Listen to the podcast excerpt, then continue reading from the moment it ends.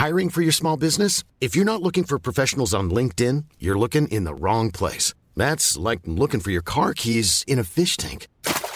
LinkedIn helps you hire professionals you can't find anywhere else, even those who aren't actively searching for a new job but might be open to the perfect role. In a given month, over 70% of LinkedIn users don't even visit other leading job sites. So start looking in the right place. With LinkedIn, you can hire professionals like a professional. Post your free job on linkedin.com slash people today. Bonjour à tous et bienvenue ce matin. Lors des pros, Guillaume Meurice avait nazifié un juif à l'antenne. La direction de Radio France et de France Inter a considéré qu'un avertissement suffisait pour sanctionner cette ignominie. Honte à Sybille Veil, PDG de Radio France. Honte à Adèle Van Rett, PDG de France Inter. Le message est clair pour les antisémites, pour les antisionistes, pour ceux qui déversent leur haine contre Israël. Continuez. Sur France Inter, il ne vous arrivera rien. Tout est permis dans la maison ronde. La lâcheté de la direction de Radio France illustre le rapport de force qu'il existe entre Madame Veil, Madame Van et leurs salariés la plupart embrigadés à l'extrême gauche. Aucun syndicat, d'ailleurs de France Inter, n'a condamné Meurice. La Société des journalistes est également muette sur ses paroles. Comble du ridicule, Meurice ira en justice pour contester son avertissement et humilier un peu plus sa direction.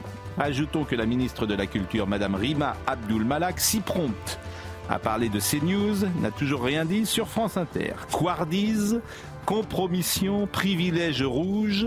L'affaire c'est une synthèse et tout cela est réalisé avec l'argent du contribuable. Ce n'est pas simplement Meurice qui mérite d'être sorti de l'antenne, c'est peut-être aussi sa direction qui devrait être mise à pied. Il est... Quelle heure est-il? Il est 9h02. Somaya Labidi.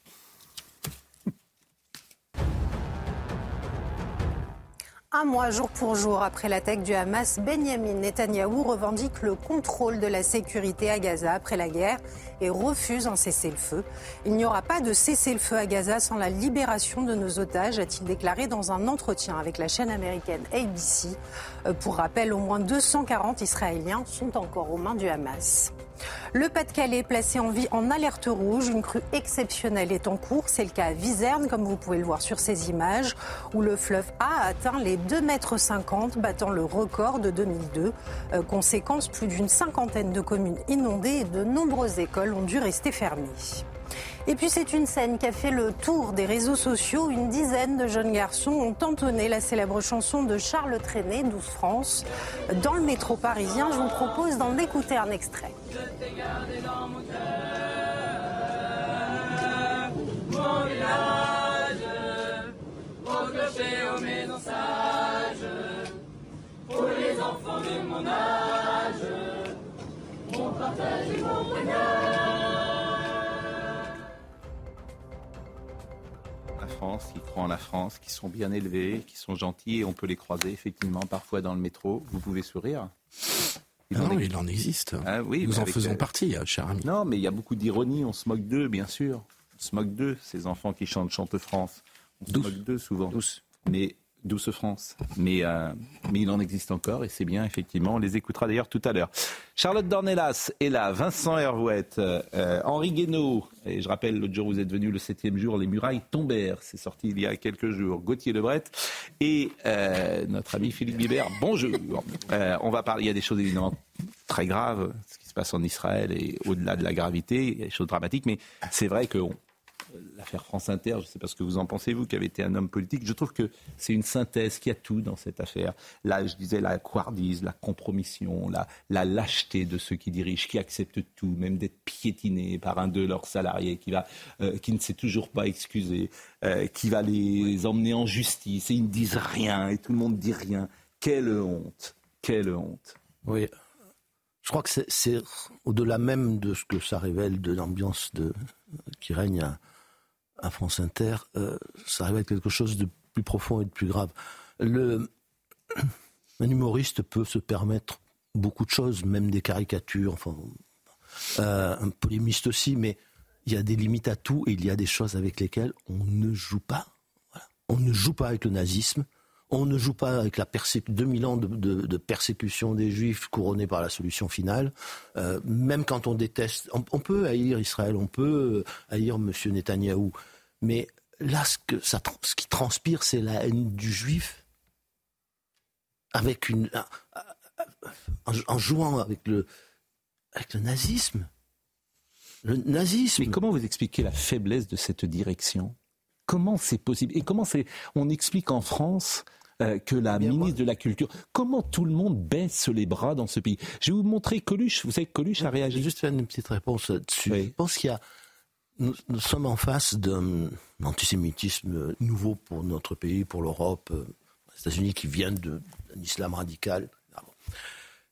Mais il faut, euh, face aussi d'un antisémitisme de la gauche extrême, il y a quelque chose qui est qu'il faut, auquel il faut faire très attention. Euh, c'est que depuis 2000 ans, le, la figure du bouc émissaire en Occident, c'est le juif. Et le risque de réveiller tout ça est très très grand. Et ça dépasse, ça, ça peut dépasser largement euh, le problème de l'extrême gauche et le problème de, de l'islamisme. Euh, là, on n'est pas en face d'un, mm. n'est pas en face d'un islamiste radical. Hein. Mm. Il y a une espèce de cette banalisation euh, c'est comme c'est une des murailles qui tombe. Hein. Mais, moi, le procès que je fais ce matin, c'est les deux femmes qui dirigent France Inter et Radio France. Elles devraient être... Vraiment, le, problème se pose de leur maintien à leur poste. Je vous le dis. Oui. Et le, je vous le dis. on en est là. Et la ministre pourrait dire, mais on vire ces gens-là, en fait. La ministre, on vire ces la ministre, le gouvernement, enfin, il y, a toute une, y a tout un, un, pan de, l'opinion éclairée, euh, euh, des, élites, encore une fois, qui ne sont pas islamistes ni même d'extrême gauche, qui ont, qui, qui banalisent ce genre de. Mais je suis d'accord. Le de la ministre a dit qu'elle était sur la ligne de la direction de Radio France. Mais, mais je, on, on nazifie un juif on nazifie un juif dans la France d'aujourd'hui et la direction de France Inter et de Radio France ne dit rien. C'est ça la réalité. le ministère de la Culture. alors, Coluche a réagi. Oui, je vous ai vu hier. Ah oui. Parce que lui, c'était un vrai humoriste et puis il avait du talent, contrairement à M. Meurice. Il a réagi. Je vous propose d'écouter Coluche. Eh bien, il a eu un avertissement. Hein. Et au bout de 30 avertissements, on peut avoir un blâme. Et au bout de 30 blâmes, on passe devant un conseil de discipline, on peut être dégradé. Arrêtez conneries. Alors évidemment, c'est quelque chose qui est dérisoire par rapport à ce dont on va parler maintenant et ce qui se passe en Israël, puisque ça fait un mois pile euh, avait lieu ce drame absolu du 7 octobre. Tout ça est dérisoire, mais tellement révélateur, tellement symptomatique, tellement, tellement, Comment? C'est pas dérisoire. Non, non, c'est pas dérisoire. c'est très révélateur. Mais, oui, mais, mais personne ne dit rien. Personne ne dit rien. Personne prend son téléphone pour dire mais vous arrêtez la ministre ne parle que de CNews. Il y a... Mais bien, je, suis heureux de vous l'entendre dire. Ah je suis heureux de vous l'entendre dire.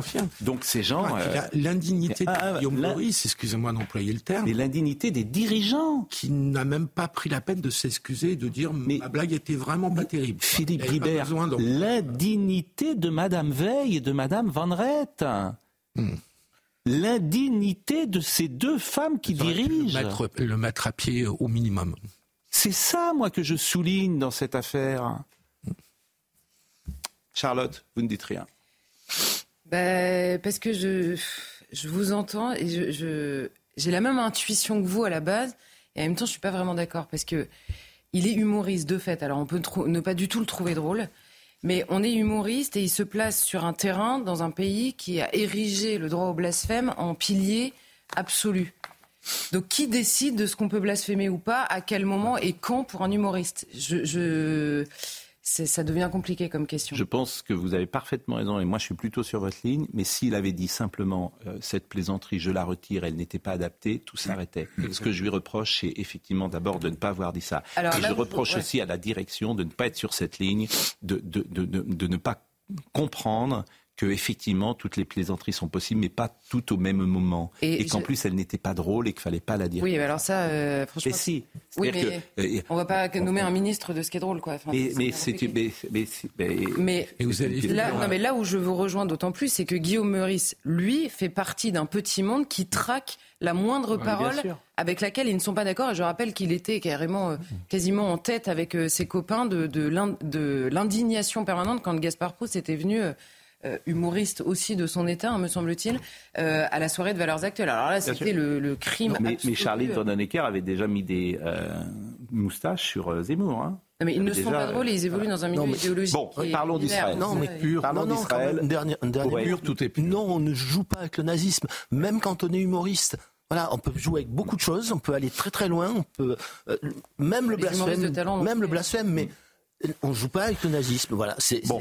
dans une société euh, ou dans une Europe où, où- où tout ça peut c'est ressortir très mauvais goût. du jour au lendemain. hein. Oui, mais, Et voilà, mais- c'est- mais- quand vous ouvrez les égouts, euh, ils se répandent. hein, et, et moi, je m'étonne, je le répète, de la lâcheté, de la Mais faiblesse, c'est pas de la lâcheté. de la faiblesse de ceux qui de- dirigent. de Ah, si, Radio de ceux France. qui dirigent. ah, si. Vous savez très bien que c'est une boîte qui est, qui est co-dirigée, qui est co-gérée par le personnel et par la direction. Les, Vous les- vous rendez compte que les syndicats n'ont êtes- pas dit un mot. hein. Non, ça, Les syndicats n'ont pas dit un mot sur Meurice. Pas un mot. Ah, Vous imaginez si c'était un Ah bah, humoriste euh, de... Donc, pas il un mot. sou- donc il a le Il est mais bien sûr, mais, mais c'est un rapport de force. Bien sûr, vous avez la société de journalistes. Évidemment que c'est pas un journaliste, mais elle aurait pu. Ça serait un humour. Mais la société de journalistes dirait c'est l'image de France Inter qui est abîmée. ça. Là, pas non plus, parce qu'en fait, ils pensent comme lui. Voilà. Donc, euh, il, voilà, il pense. Il n'ose pas le dire, ce qu'il Il n'ose pense pas le dire. hein. mais voilà, il pense comme ça. Bon. Euh, les attaques du Hamas il y a un mois, le Premier ministre israélien Benjamin Netanyahu a acheté une nouvelle fois la possibilité d'un cessez-le-feu à Gaza. Dans un entretien télévisé avec la chaîne américaine ABC euh, hier soir, il a parlé également de ce qui se passerait ces prochains mois. Écoutons-le. Je pense qu'Israël, pendant une période indéterminée, aura la responsabilité globale de la sécurité, car nous avons vu ce qu'il se passe lorsque nous ne l'avons pas. Lorsque nous n'avons pas la responsabilité en matière de sécurité, nous assistons à une éruption de terreur du Hamas, à une échelle que nous ne pouvions imaginer. Il y a un mois, donc, c'était le 7 octobre, et cette date est à jamais euh, dans l'histoire de l'humanité avec ce drame absolu d'Unia Tengour.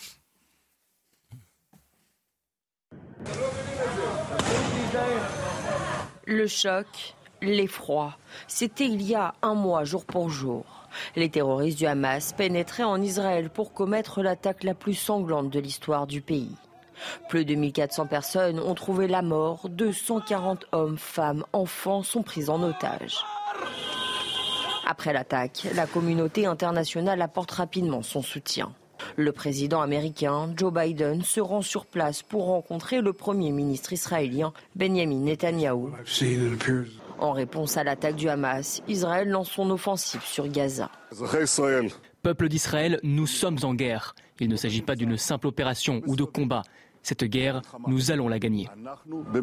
En visite au Proche-Orient, Emmanuel Macron rencontre l'ensemble des acteurs de la région, portant un message de paix. La France propose son aide humanitaire aux civils de Gaza. J'ai pris la décision qu'un navire de notre marine nationale a- puisse appareiller prochainement pour soutenir les hôpitaux de Gaza. Depuis le 27 octobre dernier, Tsahal mène une opération terrestre d'ampleur dans l'enclave palestinienne. L'armée a annoncé avoir coupé la bande de Gaza en deux, le territoire nord d'un côté, territoire sud de l'autre. Selon les chiffres avancés par le Hamas, le bilan côté palestinien s'élève à plus de 10 000 morts.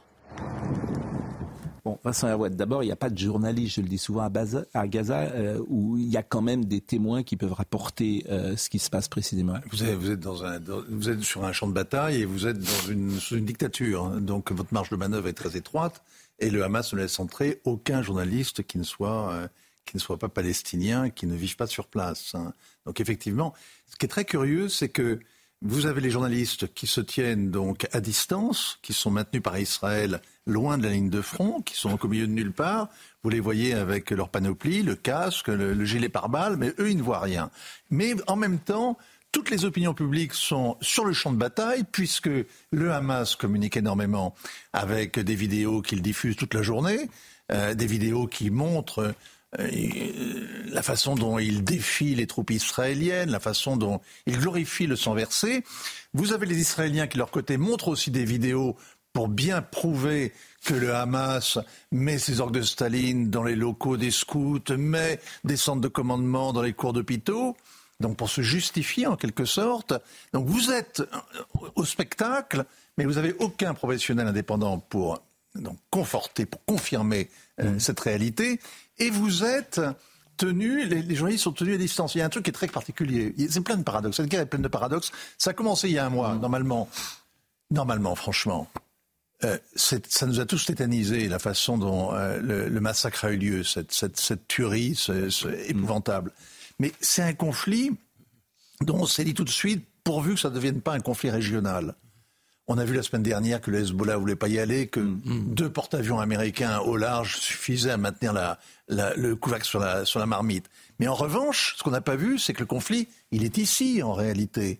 C'est ici que les répercussions sont les plus remuent le plus les opinions publiques, à cause notamment de ce spectacle télévisé, parce que les chaînes d'info continue, comme celle-ci, comme les autres, les chaînes d'info continue bah, sont un des partenaires de la guerre asymétrique. Non, pardonnez-moi, euh, les chaînes euh, d'info, c'est le thermomètre. La réalité, c'est l'immigration.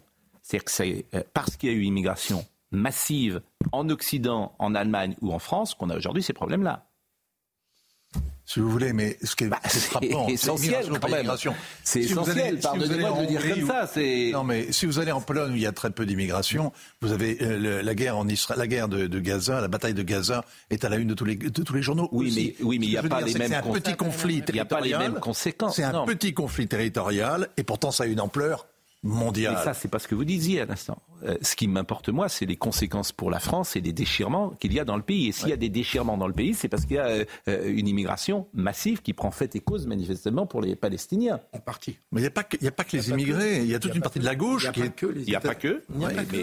J'en reviens à ce que tout cela, tout cela réveille dans les sociétés occidentales. il n'y a, pas que les, immigrés. Il y a, il y a évidemment l'effet de l'islamisme euh, qui, qui, entraîne d'ailleurs des, des, euh, des, des, musulmans qui ne sont pas radicalisés. Hein, mais, mais la violence, c'est un entraînement, euh, ça entraîne même ceux qui ne sont pas violents. Et, et puis, il n'y a pas que. Voilà, ça réveille des choses très profondes. Et d'ailleurs, cette histoire, elle a des répercussions euh, chez nous, dans le déchirement de nos sociétés. Elle a des répercussions aussi dans, dans les déchirements du monde, dans la façon dont, dont dans les rapports entre l'Occident dans son ensemble et le, et le, reste du monde.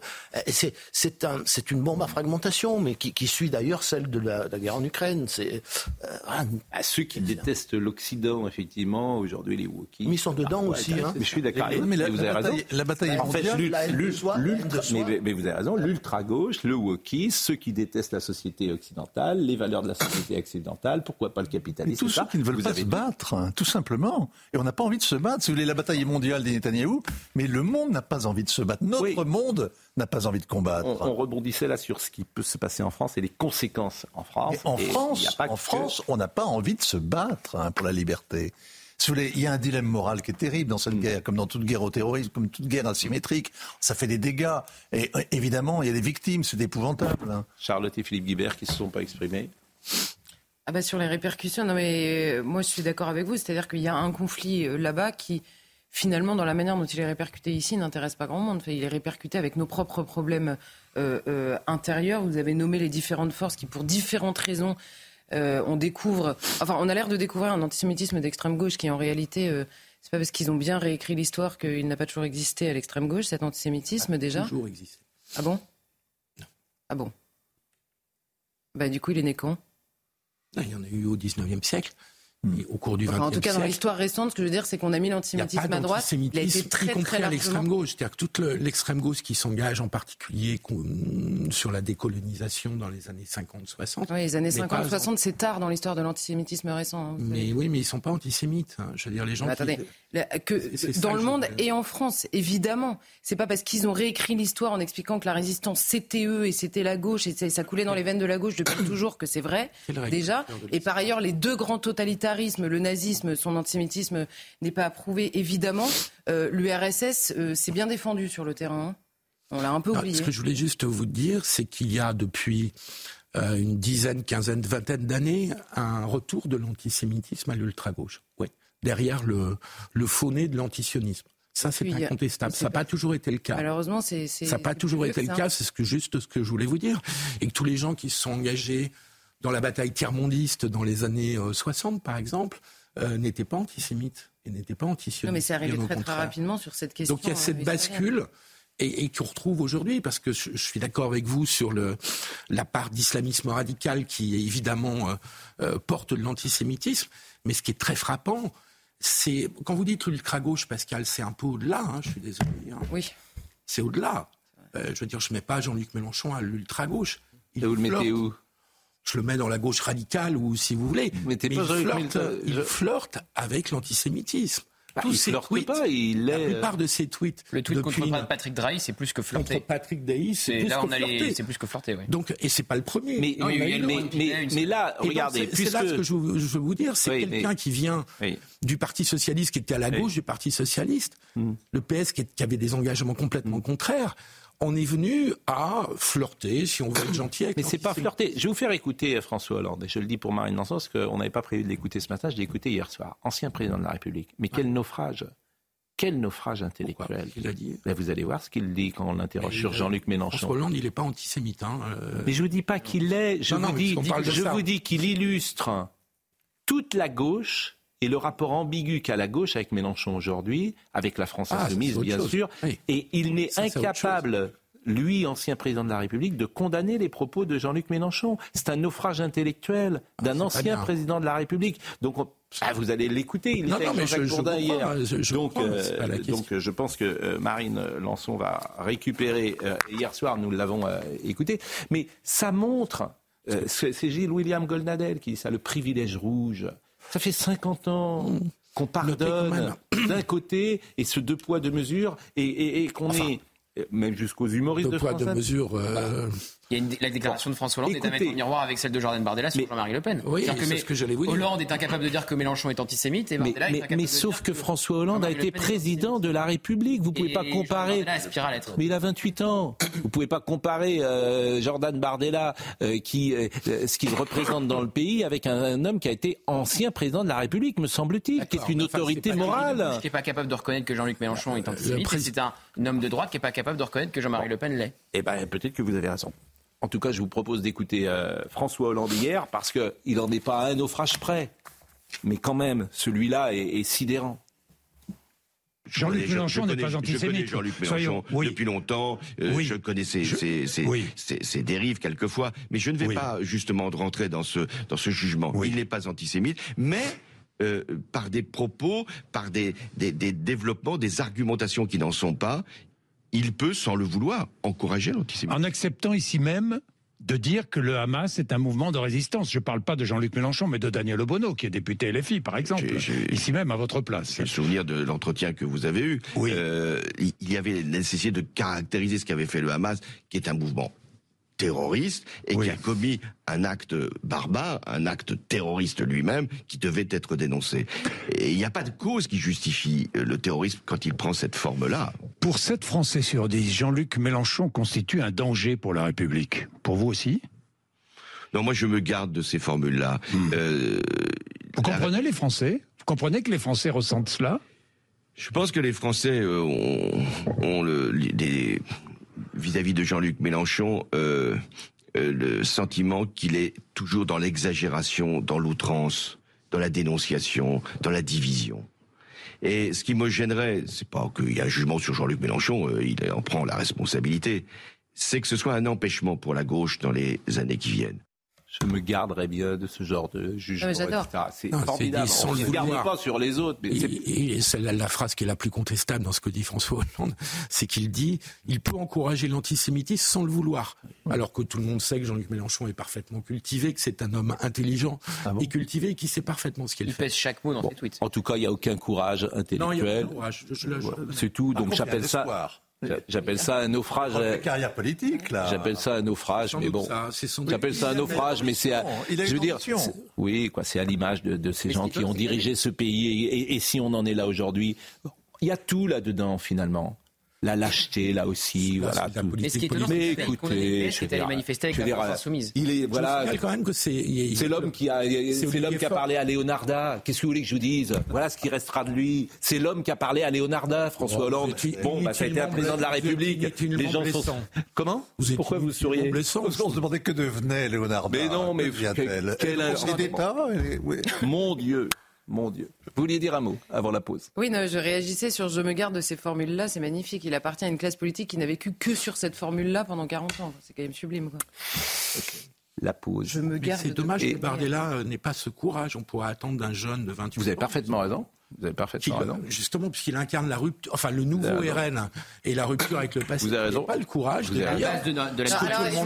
l'énorme Mais différence. Alors, vous le direz après la pause. Ah, L'énorme Jean-Marie Le Pen différence. était antisémite. L'énorme différence, c'est que c'est- l'inverse du courage, précisément. Mais Pardon Bah, il faut plus de courage aujourd'hui pour arriver sur un plateau de télé à 28 ans et expliquer que Jean-Marie Le Pen n'est pas antisémite qu'il l'est. Hein, du coup, on va, marquer, dire ça. on va marquer une pause. Ce qu'aurait dû dire euh, Jordan Bardella, c'est que d'abord Jean-Marie Le Pen a été condamné, et ensuite que ce qu'il avait dit sur les chambres à gaz et sur euh, J'ai pas entendu le- le, le- le- bon, était parfaitement complet, mais- Oui, mais c'était parfaitement inadmissible. C'est ça qu'il aurait dû dire. Voilà, et que c'est des par- paroles que personne n'a envie. Voilà, qu'il n'y a même pas de discussion là-dessus. Puisqu'il est admissible. Bon, nous revient. Parfait, oui. Que- vous avez dit C'est antisémite. C'est antisémite. D'ailleurs, Et il vous avez- dit la phrase d'avant, surprenant avec, Jean- avec euh, Jordan Bardella, c'est qu'il la phrase d'avant, il dit la rupture avec Marine Bien Le Pen, sûr, c'est bien fait sûr. sur le sujet de Bien a l'antisémitisme. Bon, Ah, ben voilà. allez. Bah, bien sûr, bien sûr. La pause et on parlera d'immigration puisque Henri Guénaud est là. Il a écouté euh, Gérald Darmanin hier avec attention et il nous donnera son avis sur euh, cette loi. Combien la 27e, 28e, 35e On en est quasiment à la 30e. Oui, 29. Il y en aura encore une petite trentaine avant, Ben, avant depuis le 10 début ans. des années 80. Allez, la pause, à tout de suite. Somaya Labidi à 9h32 nous rappelle les titres. Journée de deuil national en Israël à la mémoire des victimes du 7 octobre. Une minute de silence sera observée à 11h heure locale. Puis la Tikva, l'hymne israélien, sera entonné. Une journée qui sera rythmée par de nombreuses cérémonies et événements commémoratifs dans tout le pays. Un nouveau phénomène inquiétant, de plus en plus de mineurs radicalisés en France. Au total, 10 mineurs poursuivis et mis en examen depuis le début de l'année. Une annonce de Jean-François Ricard, patron du parquet antiterroriste ce matin sur RTL. Et puis abandonné il y a 27 ans, c'est une vieille tradition qui fait son retour ce matin. Euh, comme vous pouvez le voir sur ces images, la relève de la garde républicaine à l'Elysée est à nouveau ouverte au public tous les premiers mardis du mois à 9h précises. Une relève en présence du chef de l'État, bien sûr. Septième jour, les murailles tombèrent. Euh, L'autre semaine, Monsieur Guénaud était venu sur ce plateau pour nous présenter ce livre. Euh, c'est important de dire aujourd'hui que vous n'avez plus de fonction politique. Je n'ai plus de fonction politique, plus de mandat, plus d'appartenance partisane. Qui ne veut pas dire que je ne m'intéresse pas à la politique. Et c'est pourquoi vous êtes euh, là, bien évidemment. Alors on va parler de l'immigration, puisque c'est euh, les députés Républicains, a priori, ne voteront euh, jamais le projet de loi immigration discuté au Sénat, s'il maintient une mesure de régularisation de certains travailleurs sans papier, assuré ce matin le président du parti, Éric Ciotti. C'était sur France 2. Je voudrais qu'on écoute à une ou deux reprises Gérald Darmanin, qui hier donc a présenté ce projet de loi. C'était au Sénat? C'est au Sénat en ce moment et euh, cette nuit, les, sénateurs LR ont durci le texte avec des quotas euh, d'immigration et des euh, normes plus dures sur le regroupement familial. Évidemment, tout ce qui est fait au Sénat pourra être défait à l'Assemblée nationale. Bon, J'ai l'impression que monsieur, monsieur Hervouette est un peu distrait ce matin. Donc euh, concentrons-nous sur euh, Gérald Darmanin et, et- écoutons-le, parce que vous êtes en train de distraire. Vous savez, je suis comme le professeur. Il y a deux élèves qui parlent entre eux et vous parlez avec, avec monsieur Guénaud. On n'a pas parlé. Ben oui, mais bon. Écoutons Gérald Darmanin. Bah oui, mais bon. Sans contestation, les deux grands défis de notre siècle qui déjà se déroulent devant nos yeux sont les questions environnementales et les questions migratoires. Les questions environnementales, chacun le sait, chacun le commente, chacun le voit. Les questions migratoires, c'est moins évident dans les débats médiatiques, dans les débats politiques. Et à la lecture encore de la presse de ce matin, nous pourrions croire que la France est une île, même si on a vu récemment que le fait de se refermer sur une île n'était pas très efficace en matière d'immigration. En un mot, nous n'avons pas fini de parler d'immigration.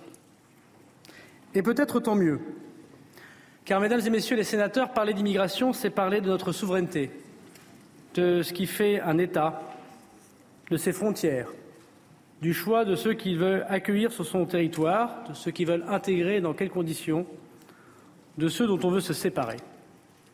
En parler est certes difficile, car il s'agit de femmes, d'hommes, d'enfants, mais en parler est nécessaire et éminemment politique. Parler d'immigration, c'est parler de notre modèle républicain, social, de sa capacité à intégrer, des moyens qu'on lui octroie, des règles qu'on lui fixe. Parler d'immigration, c'est aussi parler de sécurité. Et parler d'immigration, c'est enfin parler aux Français.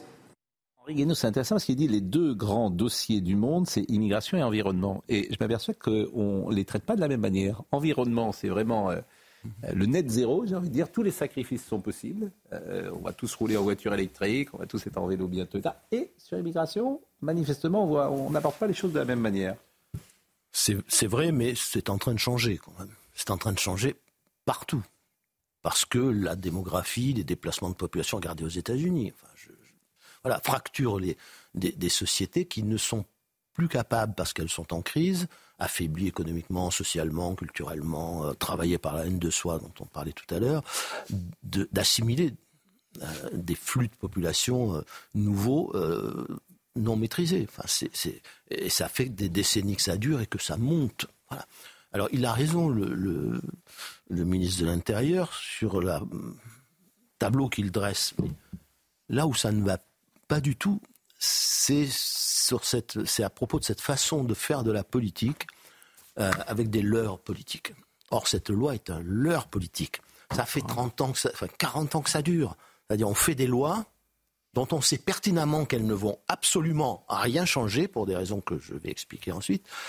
Ce qui fait que euh, les gens sont enfin la plupart des gens, une majorité de plus en plus importante de, euh, de, Français approuve le fait qu'on essaye de maîtriser les, les flux, d'être mm. plus sévère, plus rigoureux, et se rendre compte au bout de quelques années que ça n'a rien changé il n'y a jamais eu autant d'immigration que, que, pense sous Emmanuel Macron. mais qu'on leur a menti. Je suis d'accord, mais alors la démocratique. Alors pourquoi ça oui, ne mais qu'est-ce qu'il faut faire alors? Non, mais d'abord, pourquoi ça ne change rien? Ça ne change rien parce que, et tout le monde le sait, enfin tous ceux en tout cas qui s'intéressent à ces sujets, en matière d'immigration, de droits des étrangers, euh, de, de, de frontières, ça n'est pas le législateur aujourd'hui qui a la main. Aujourd'hui, c'est le juge qui a la main. C'est-à-dire, pendant des années, on a transféré le pouvoir du, législateur national au juge. Pourquoi? Parce qu'on a donné, enfin, on a consacré la supériorité des traités sur la loi et euh, les, nos juridictions, nos propres juridictions, hmm. appliquent les, à la fois le droit des traités, les jurisprudences de la Cour de justice hmm. ou de la, de la, euh, de, de, la Cour, de la Cour européenne des droits de l'homme, euh, et et donc, le législateur est démuni. Et en plus, notre, nos juridictions par elles-mêmes introduisent de plus en plus de Donc ça sert à rien ce que fait euh, Gérald Darmanin, peut-être. Non, c'est une euh, fois de plus. En mais alors l'alternative, l'alternative, en, est-ce que vous pouvez en 45 secondes commencer par le commencement, c'est-à-dire d'abord c'est une condition nécessaire, pas suffisante, mais absolument nécessaire, rétablir la primauté de la loi nationale sur euh, sur les traités, au moins quand la loi nationale est postérieure au traité, c'est-à-dire. et ça c'est possible? Bah, il faut modifier l'article 55 de la Constitution pour ça. Il faut dire, il faut introduire, il faut réintroduire dans la Constitution ce qui était la norme des jurisprudences euh, pour la Cour de cassation jusqu'en 75 et pour le Conseil d'État jusqu'en 89, à savoir que quand la loi est postérieure au traité, c'est la loi qui l'emporte. Quand la, et ça ne laisse pas de place d'interprétation euh, à l'interprétation du juge, puisque c'est une question de date. Et pourquoi on le fait pas? Mais on ne le fait pas parce que, évidemment, ça, ça, ouvre un très large débat sur la construction européenne. on va, les, les, caricaturer, dire ça y est, c'est la fin de l'Europe parce que le droit européen ne domine plus. Mais il faut savoir ce que nous voulons. Si nous voulons euh, avoir une politique migratoire, nous sommes obligés d'en passer par là. C'est le, mais c'est vrai pour beaucoup d'autres sujets. Hein. c'est vrai pour la politique de la concurrence, etc. Mais là, là, c'est éclatant. Mais ça, c'est possible ben, c'est possible. Techniquement, juridiquement. Alors, juridiquement, euh, rien ne l'empêche, mais euh, c'est un débat politique, c'est un combat politique gigantesque parce que ça veut dire un re-questionner la, question européenne. Deuxièmement, euh, ça veut dire qu'il faut, si on veut avoir une chance d'y arriver, mm. c'est une Techniquement, c'est très facile. Hein. Il suffit de mettre une phrase mm. dans cet article et puis une dans l'article 88 de la Constitution en disant mm. sous réserve des, dispositions de l'article 55. Bon, il faut passer par la procédure de l'article 11, sinon on n'y arrivera jamais. Alors, je m'explique, hmm. ça vaut deux minutes quand même hmm. d'explication. De, euh, en 62, le général de Gaulle a fait sa, réforme de la Constitution pour introduire euh, l'élection du président de la République au suffrage universel, en utilisant non pas la procédure de l'article 89, hmm. qui euh, oblige à, voter en termes identiques une loi par, par, les deux assemblées, et ensuite laisse le président de la République, le président de la République, le choix de recourir au référendum ou de recourir au Congrès. Bon, Mitterrand avait choisi le référendum pour Maastricht, par exemple, mais après un vote en termes identiques du, du projet de loi. Euh, si vous passez par, cette, par cet article-là, il se passera ce que De Gaulle redoutait en 62, c'est-à-dire que vous n'y arriverez jamais. à- vous n'arriverez jamais sur ce sujet à avoir, euh, euh, à, à avoir la même. Donc, il faut un le- référendum, article Il faut un référendum. Donc, Allez. juste une. Oui, donc, mais- il n'y a pas rien 11 en non plus dans le revanche, texte. mais le- beaucoup de gens contestent le- l'utilisation de l'article 11 pour changer la Constitution. Le président de la République, sur proposition du gouvernement, saisit directement le peuple. Il n'y a pas d'autre solution. Il est d'accord pour changer la. Constitution, c'est ce qu'il a dit il y a deux jours. Il est d'accord pour changer la Constitution pour euh, non, un mais référendum. pas tout pour ça. Il a dit pour changer, la- pour changer le champ de l'article 11. En tout cas, aujourd'hui, on ne peut pas poser de questions référendtaires Mais sur le texte de- l'immigration parce qu'elle n'est pas prévue dans, dans l'article 11. Ça, c'est une, c'est une vraie question. Mais la première question, c'est celle de la, du rapport entre les traités. Et après- non, mais je- je après, pense faut s'occuper que- la réforme de la justice. pense que- exactement. On ne peut pas continuer à introduire euh, des- une telle subjectivité dans, dans le droit. On en reparlera d'ailleurs pour, pour, pour M. Dupont-Moretti. Euh, c'est- le, législateur ne sert plus à rien. Guénaud, Mais sur le texte cette de- émission existe depuis 2016. On n'a jamais parlé aussi. Je pense que j'ai rarement vu quelqu'un parler aussi longtemps sans que je l'interrompe. Mais c'était très intéressant. Il faut expliquer. Mais je sinon- suis d'accord. Bon, mais évidemment, autrement. Bon, on peut pas simplement. dire qu'il rien dedans non plus parce que il y a 4000 délinquants étrangers Oui. aujourd'hui qui ne peuvent pas être expulsés en raison du droit. Mais seront Darmanin, pas en raison du droit. Bah, il y a une loi de 2006 par exemple, une loi faite par la droite d'ailleurs, euh, qui empêche l'expulsion de personnes arrivées sur le sol de France avant l'âge de 13 ans. Et Gérald Darmanin veut faire Bon. sauter ce verrou. Ils ne Ça seront ne va pas. pas assez loin Mais- sûrement, mais, ce premier verrou qui existe et qui n'existera plus si la loi est adoptée, Oui, ça mais va dans le bon sens. C'est toujours le juge qui va décider en fonction de, Et de- la jurisprudence de la, de la commission, de la, la Cour de justice, si on peut expulser ou pas. À la fin, c'est le juge qui a le dernier mais aujourd'hui, on ne peut pas, et, et quoi qu'il arrive. Écoutez, moi, deux, j'ai deux sentiments euh, sur la période que nous vivons. La première, c'est que c'est fichu. Ah non, cas-là, Non, on- c'est pas fichu. Mais... Et la deuxième, c'est que ce que propose Origano ne sera pas, d'où la première. Non, parce que, pas, oui. parce j'ai le sentiment, j'ai le sentiment, j'ai le sentiment, et M. Guénaud illustre ça, qu'il faut changer de logiciel, complètement de logiciel. J'ai le sentiment qu'en gros, tout ce que nous faisons depuis 40 ans ne marche pas. Ne marche pas. vous avez vu ce que Mais sur tous les Darmanin. sujets. Sur la Globalement, c'est l'impression que j'ai. Donc, où tu changes complètement de logiciel, mais comme tu ne le pourras pas faire, parce que même M. Guénaud dit c'est une, un tel- une telle bataille culturelle, politique, que personne ne va y aller. Donc, euh, Mais- bah, oui, enfin, mais- mais personne si- l'instant, mais il faut faire Bon. ce qu'a fait le général de Gaulle. en Oui, bah 62, oui, bah vous- alors- venir devant les Français et dire c'est vous qui allez trancher. Eh ben, je suis d'accord avec vous, mais vous connaissez un De Gaulle, euh, si vous en connaissez un, vous le dites. Mais je hein. pense qu'on n'a pas besoin d'avoir fait le 18 juin pour avoir le, le- le courage et l'intelligence de faire ça et de s'adresser Bon. directement aux En- Français. Henri Sinon, les Français prendront la parole Philippe, hein. Mais je peux être Henri d'accord Guibert, avec- une minute. Je peux être d'accord avec vous vous Henri. dans la perspective. Et je vois pas pourquoi on refuserait les avancées qui peuvent exister Parce que dans ça ne sert à rien que les gens je- c'est là où vous ça avez, comme un je mensonge, trouve que vous êtes trop radical et que vous êtes trop dans le tout ou rien. Et, et ça nourrit un discours tout ou tout, est fichu que tient Pascal Pro, que je trouve un peu déprimant. Or, on peut C'est pas- faire c'est des la situation avancées. qui est déprimante, hein, c'est Non, pas moi, hein. On peut faire des c'est avancées. un mensonge. On peut faire des avancées, comme vient de le rappeler euh, notre ami. Bon. euh, à travers une loi plutôt que Non, d'attendre d'attendre le grand soir. Vous me faites penser Non, mais c'est une question de Charlotte, mensonge. Charlotte, Charlotte, Vous Charlotte. me faites penser aux gauchistes qui attendent le grand Non, soir. c'est un mensonge. Je sais bien que euh, vous C'est un mensonge. hein. C'est un mensonge. Et la question de la souveraineté est quand même une question politique, c'est pas une question ça de fait grand soir. Enfin, ça, fait tombe 40 pas ans du qu'on en sort. Moi, je suis plutôt enclin à croire Henri Guénaud pour une raison simple, c'est que ça fait juste 40 ans qu'on comprend que tout ce qu'on fait ne sert à rien. En fait. Pas rien, mais c'est Bah, pas rien, suffisant. euh, en tout cas, pas c'est. suffisant. Et là, j'entends les cafetiers ce matin qui disent qu'il faut régulariser les gens. Bon, si c'est les cafetiers qui. J'ai rien contre les cafetiers, mais c'est pas laquelle vous les cafetiers qui font la, politique. Euh. C'est 7000 personnes. C'est comment 7000 personnes. C'est Non, la régularisation des travailleurs. Bon, Charlotte, Charlotte, et après on parlera. Ah, mais juste quand même, je vais vous donner un exemple de juste. Oui, Euh, mais- vous voyez, le regroupement familial. Bon. Euh, le regroupement familial, c'est l'application euh, de, la, de, de la Convention européenne des droits d'homme par le juge français. Oui, oui, Bon, je suis et vous pouvez changer toutes les lois que vous, pouvez voulez. le restreindre de toute façon, c'est lui qui décidera si oui ou non la vie vous pouvez le familiale restreindre. normale. Justement, ça n'est pas restreint par la Et loi. deuxième, deuxième remarque, la dépénalisation, par exemple, de la, euh, de, de, de la situation irrégulière, hein, euh, qui empêche les- de mettre les gens en garde à vue. C'est, on a changé la loi. Pourquoi on a changé la loi C'est Hollande qui l'a fait? Parce que elle n'était plus appliquée par nos juridictions parce que la, la- la Cour européenne des droits, la Cour, la Cour de justice de l'Union européenne avait décidé qu'on ne pouvait pas euh, sanctionner pénalement la situation. Charlotte, un mot. Non, mais euh, Donc vous, vous êtes. pouvez toujours faire ce que vous voulez. C'est pas radical, c'est un constat juridique. Charlotte. Ah, c'est une question de- de- d'efficacité également. Et quand Gérald Darmanin dit lui-même que c'est une question de souveraineté, que c'est pour ça que c'est important d'en parler, il répond lui-même à la question. Vous êtes bloqué d'un côté par cette question constitutionnelle, de l'autre par les traités européens et internationaux qui sont reversés dans la jurisprudence. Que répond Gérald Darmanin? Je suis ministre de l'Intérieur, je ne peux faire qu'une loi ordinaire. Donc il reconnaît lui-même que c'est un déplacement de virgule dans un univers qui, qui contraint complètement. En fait, on aimerait qu'il y ait la loi définitive sur l'immigration qui règle tous les problèmes. Et on a le sentiment que cette 29e loi, une nouvelle fois, ne va régler qu'à la marge les problèmes. C'est ce que j'entends dans ce que dit Henri Guénaud. Et il n'a pas tort, puisque lui dit les mêmes causes produisant les mêmes effets. Le vrai problème, c'est d'abord la justice. Il faut régler ça d'abord. Donc tout le reste n'a pas de sens. Bah, J'entends cet argument, pardonnez-moi. Et un enfant de euh, 12 ans l'entendrait. Parce qu'en fait, ça change rien. Comme j'ai un peu plus de 12 ans, je l'entends aussi. Bon ben voilà, ben oui, mais si c'est essentiel, si c'est si c'est l'essentiel qu'il faut changer, enfin on touche pas l'essentiel, donc Mais ça n'a pas de c'est sur le sens. rien, c'est sur le rien. Voilà, mais, C'est mais, sur mais le on mais il faut rien. tout changer, faut pas.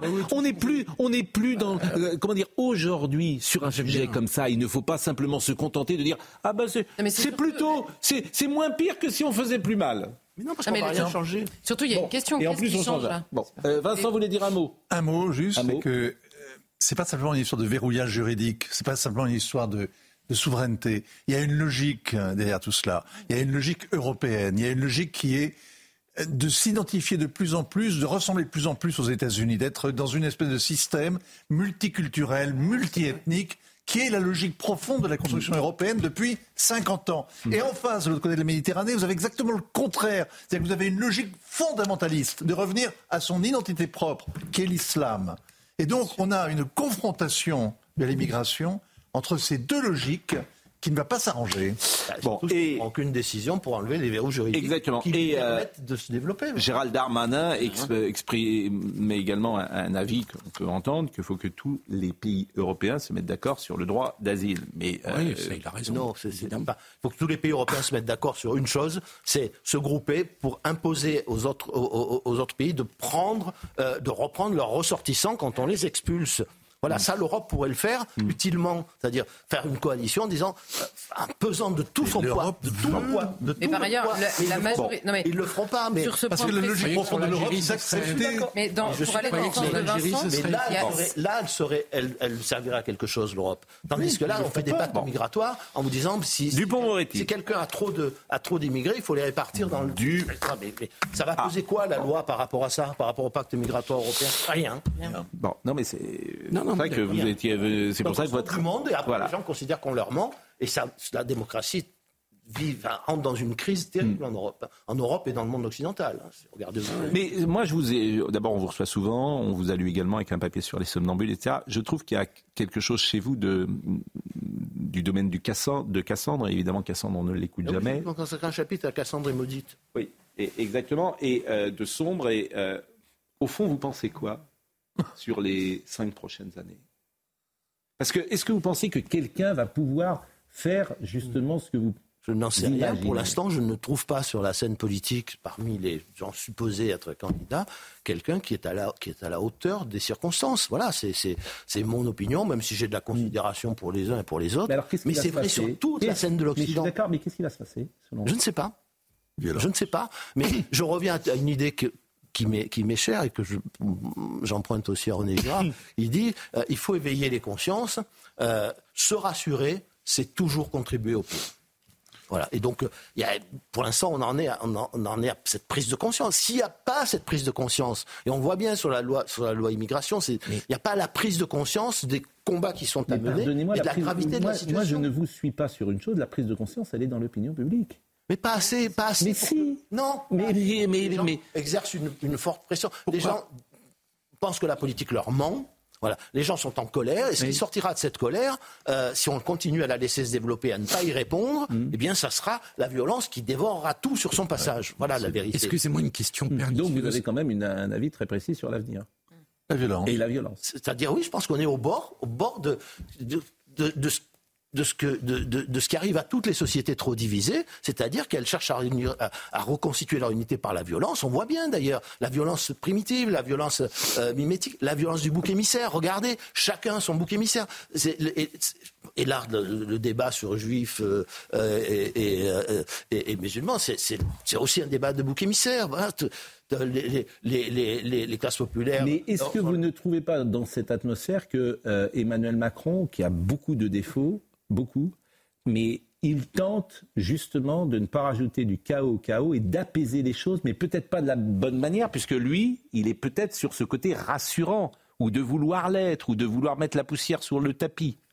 Ben, moi, je ne sais pas, on n'entend pas la voix de la France dans, dans, dans le monde sur, sur la non, par rapport à, ce qu'est la vocation de la France, euh, comparé dans, dans, l'histoire ce qu'a été la voix de la France, euh, on, ne l'entend pas. je veux dire, on est, euh, y a, je crois qu'il n'y a, a, pas chez lui une prise de conscience de cette gravité profonde, de ce retour du tragique, vrai tragique. Il suffit pas d'employer les mots, hein, il, faut, faut en être, il faut en être pénétré. Voilà, ça, ça n'est pas aujourd'hui un, mm. un, un, acteur politique à la hauteur du tragique de l'histoire et de la vocation de la France dans, dans, ce domaine. Vous avez des contacts, c'est facile. Vous avez des contacts avec lui? Est-ce qu'un jour il a voulu vous écouter ou, non. ou vous non. échanger avec vous? Bien non. Non. Je peux vous bah, poser une question euh, idiote et pernicieuse. Pourquoi Nicolas Sarkozy n'a pas fait ce que vous dites quand euh, vous étiez son conseiller? Parce que, parce que euh, vous êtes là sur un discours un peu catastrophique que je partage hein, en partie. Enfin, je comprends votre argument, mais pourquoi Nicolas Sarkozy, qui avait été un peu élu pour ça, pourquoi il ne l'a pas fait? Oui, alors il n'avait pas été élu pour, pour euh, rétablir la primauté de la loi nationale. Non, mais pour réduire l'immigration. Mais alors, sur l'immigration, c'est pareil, il y a eu des lois, mais euh, la loi qui a été défaite immédiatement par Hollande quand il est, quand il est arrivé. Hein, euh, mais mais c'est toujours pareil, c'est que en fait on est renvoyé. Et l'expérience, moi c'est mon expérience aussi du, du, du pouvoir et de la fréquentation du pouvoir sur de très longues années, euh, c'est que euh, si on si on ne va pas chercher le, le, euh, le, le le, point crucial qui va permettre de débloquer la situation, on ne la débloque pas. Voilà, et bien ça n'a pas, pas été fait à cause de la la pause. Une pression, une ambiance. Quand je vous entends euh, également, la pause, on va recevoir Michel Lev, vous voyez, donc on va changer d'univers. Mais euh, c'est vrai que quand je vous entends, et euh, nous on est d'une génération qui était vraiment très pro-européen, évidemment, Philippe, et on a voté pour Maastricht. Merci voté. Ça, c'était la grande erreur. Hein. Bah, bah, bah, à l'époque, je me suis fait avoir peut-être, mais bon, on a voté pour Maastricht. Il ne s'agit pas de les renverser, mais savoir comment Mais on se demande effectivement si euh, l'Europe... Euh, L'Europe n'est pas la solution, mais l'Europe est peut-être le problème. Elle est le, elle est le problème, mais il ne s'agit, ah pas de tout jeter. il s'agit pas de tout jeter. Non, il ne s'agit, pas, s'agit pas de faire le Frexit, de sortir de l'euro, ce n'est pas le sujet. Mais il s'agit de pouvoir là, en, en modifier progressivement le cours. Et pour ça, la, et pour ça, la loi écran, elle permettrait au moins de faire bouger les choses. Michel Leb. Ça va nous, changer. Ça va nous changer, Michel Leb. Est-ce qu'il s'intéresse à l'actualité? On va lui demander d'imiter Jean-Pierre Mariel. Vous vous souvenez, il imitait Jean-Pierre Mariel au début de sa carrière? Michel Leb, qui joue avec Francis Huster tous les soirs. Il est là dans une seconde. Ça nous fait très plaisir d'accueillir sur ce plateau euh, Michel Lelay qui joue en ce moment Les Pigeons euh, avec euh, tous les soirs Francis Huster. C'est au Théâtre des Nouveautés jusqu'au 25 novembre et en tournée dans toute la France à partir de janvier 2024. Et c'est vrai qu'on en a besoin de sourire, de rire. Michel Leb qui est un des rares artistes français qui sait tout faire jouer la comédie, vous savez chanter, vous, vous avez été en one-man show, vous faites vous êtes un artiste complet, ouais. à l'américaine. C'est assez suspect. Non, mais c'est Il fait trop de choses, quoi. Il fait trop de choses. Et, depuis, et depuis un certain temps. Oui, ça fait, ça fait, longtemps. Et un succès, un rapport avec le public euh, qui ne s'est jamais menti, un lien très fort parce que euh, c'est assez rare. Euh, les gens vous aiment et beaucoup. C'est rare. Bah, c'est pas vrai de tous les artistes. Non, mais les humoristes, ceux qui, surtout à l'époque où où je faisais ce métier d'humoriste, où je faisais des one-man shows beaucoup. C'est tout un public qui, qui continue, à, mm. qui continue, qui existe toujours, qui est là. Ils sont plus tout à fait jeunes, jeunes, mais enfin, mm. c'était très, très bien. Mm. Et puis maintenant, voilà, euh, bah, ce, ce public-là, je l'ai drainé jusqu'à maintenant, jusqu'au théâtre. Parce que faire du one-man show, c'est très, très bien. C'est épuisant, hein. C'est épuisant. C'est épuisant, le one-man show. Parce que même si c'est, entre guillemets... Pascal Pro, il, bah, il sait faire depuis des années.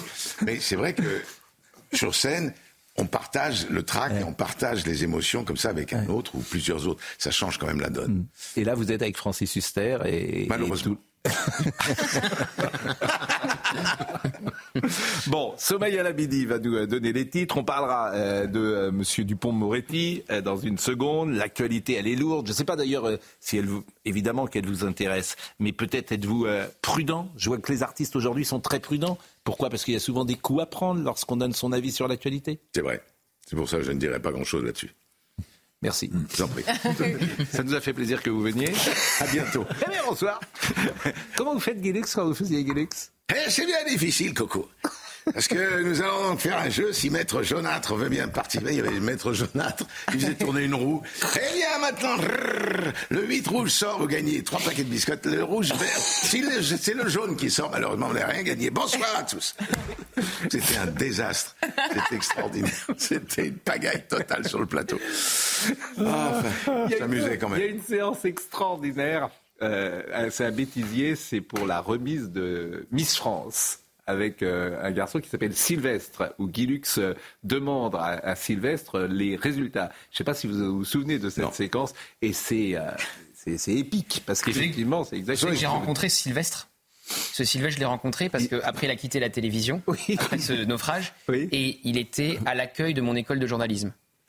Et alors malheureusement, personne ne venait lui parler de cette histoire, mais tout le monde disait c'est le Sylvestre, et notre professeur nous avait montré l'extrait dans son dos. J'avoue ça ce matin. Bah, bon, et, ben, je vous le montrerai si, on a le temps, pourquoi pas. Je le dis à Marine. Bon, Somaya, on est très en retard, Somaya, à la midi, il est 10h03. Plus de 1500 sapeurs-pompiers mobilisés dans le Nord-Pas-de-Calais pour faire face au risque de crues inondations. Ils ont mené dans la nuit plus de 600 interventions. Bilan 7 personnes blessées, selon le ministre de l'Intérieur, qui appelle les habitants de la région à la plus grande vigilance. Le gouvernement promet 500 recrutements pour le SAMU social, ce qui représente une augmentation d'un tiers des effectifs. Une annonce du ministre délégué chargé du logement dont l'objectif est de désengorger le 15, le 115, le numéro d'urgence pour les personnes sans abri. Et puis le Sénat adopte deux premières mesures du projet de loi immigration. Les sénateurs votent pour l'instauration de quotas en matière migratoire et durcissent les conditions du regroupement familial des propositions de la droite sénatoriale auxquelles le gouvernement ne s'est pas opposé comparu ce lundi 6 novembre 2023 devant la Cour de justice de la République pour des soupçons de prise illégale d'intérêt. Prise illégale d'intérêt, c'est toujours assez flou. Euh, Éric Dupont-Moretti a qualifié à la barre son procès d'infamie prévenu qu'il se défendrait fermement contre les mensonges, contre vérité et injures. Noémie Schulz est en direct du palais de justice et Noémie euh, vient de dire à l'instant à, Marine Lançon euh, euh, Donnez-moi euh, la parole parce qu'il se dit beaucoup de choses euh, dans le prétoire et je suis en train de manquer ce qui peut se dire. Donc je dis toujours la vérité aux téléspectateurs, Noémie Schulz. Qu'est-ce qui se dit ce matin? Eh bien, Éric Dupont-Moretti est à la barre depuis euh, un peu plus d'une heure maintenant euh, et il répond aux questions de la Cour de justice de la République qui a d'abord demandé au, garde des Sceaux de revenir sur les conditions de sa nomination en, juin 2020, comment il était passé d'avocat à, ministre de la Justice. Éric Dupont-Moretti euh, n'a pas voulu révéler le, détail des, échanges qu'il a pu avoir avec le président de la République, mais il est revenu sur le bouleversement que ça avait été pour lui de devenir un ministre, un bouleversement à titre personnel. Il a fallu que je déménage, que j'achète des cravates. Moi, j'en porte pas. Ensuite, j'ai découvert les lieux, la chancellerie, euh, des lieux qui m'ont euh, écrasé, chargé d'une mémoire euh, historique. Je mesure l'honneur qui m'est fait et je me dis mais comment je vais faire, comment je vais mettre en œuvre les idées qui sont les miennes, comment je vais composer mon cabinet? Il explique ensuite qu'il a eu du mal à composer justement ce cabinet, que certains n'ont pas voulu y rentrer, que François Molins a interdit à certains magistrats de participer, de, venir épauler Éric Dupont-Moretti dans ses fonctions de ministre. Et puis maintenant, on entre dans le vif du sujet, ce possible conflit d'intérêts, cette prise illégale d'intérêts. Et là, Éric Dupont-Moretti explique qu'il a fait euh, ce qu'il pensait euh, juste, qu'il a fait la déclaration à la haute autorité de la euh, transparence de la vie publique, qu'il a signé l'engagement pour ne pas risquer de, de conflit d'intérêts. Personne ne m'a jamais parlé de conflit d'intérêts, ni le conseiller justice de l'Élysée, ni celui de Matignon, personne de mon administration. Il évoque notamment l'affaire du juge Levrault. Pour moi, euh, je n'étais plus un avocat, je n'avais euh, strictement aucun intérêt dans cette affaire et il va être interrogé toute la matinée euh, par les membres de la Cour de justice de la République, puis ensuite par, par ses avocats et bien sûr l'accusation, le procureur général. Il y a ce qui se passe évidemment dans le prétoire et puis il y a également ce qui se passe dans la coulisse, Noémie. Oui, puisque vous savez que c'est cette juridiction euh, hybride, euh, mi-judiciaire, euh, mi-politique. Vous avez trois magistrats de la Cour de cassation et puis douze parlementaires. Et hier après-midi, on a eu un moment assez long. Le président a fait la lecture de son rapport et donc on a pu observer un peu les attitudes des uns et des autres. Il y avait ceux très attentifs qui prenaient des notes. on a vu Bruno Bild écouter avec sérieux. Il regardait régulièrement les, dorures de, cette salle d'audience au palais de justice.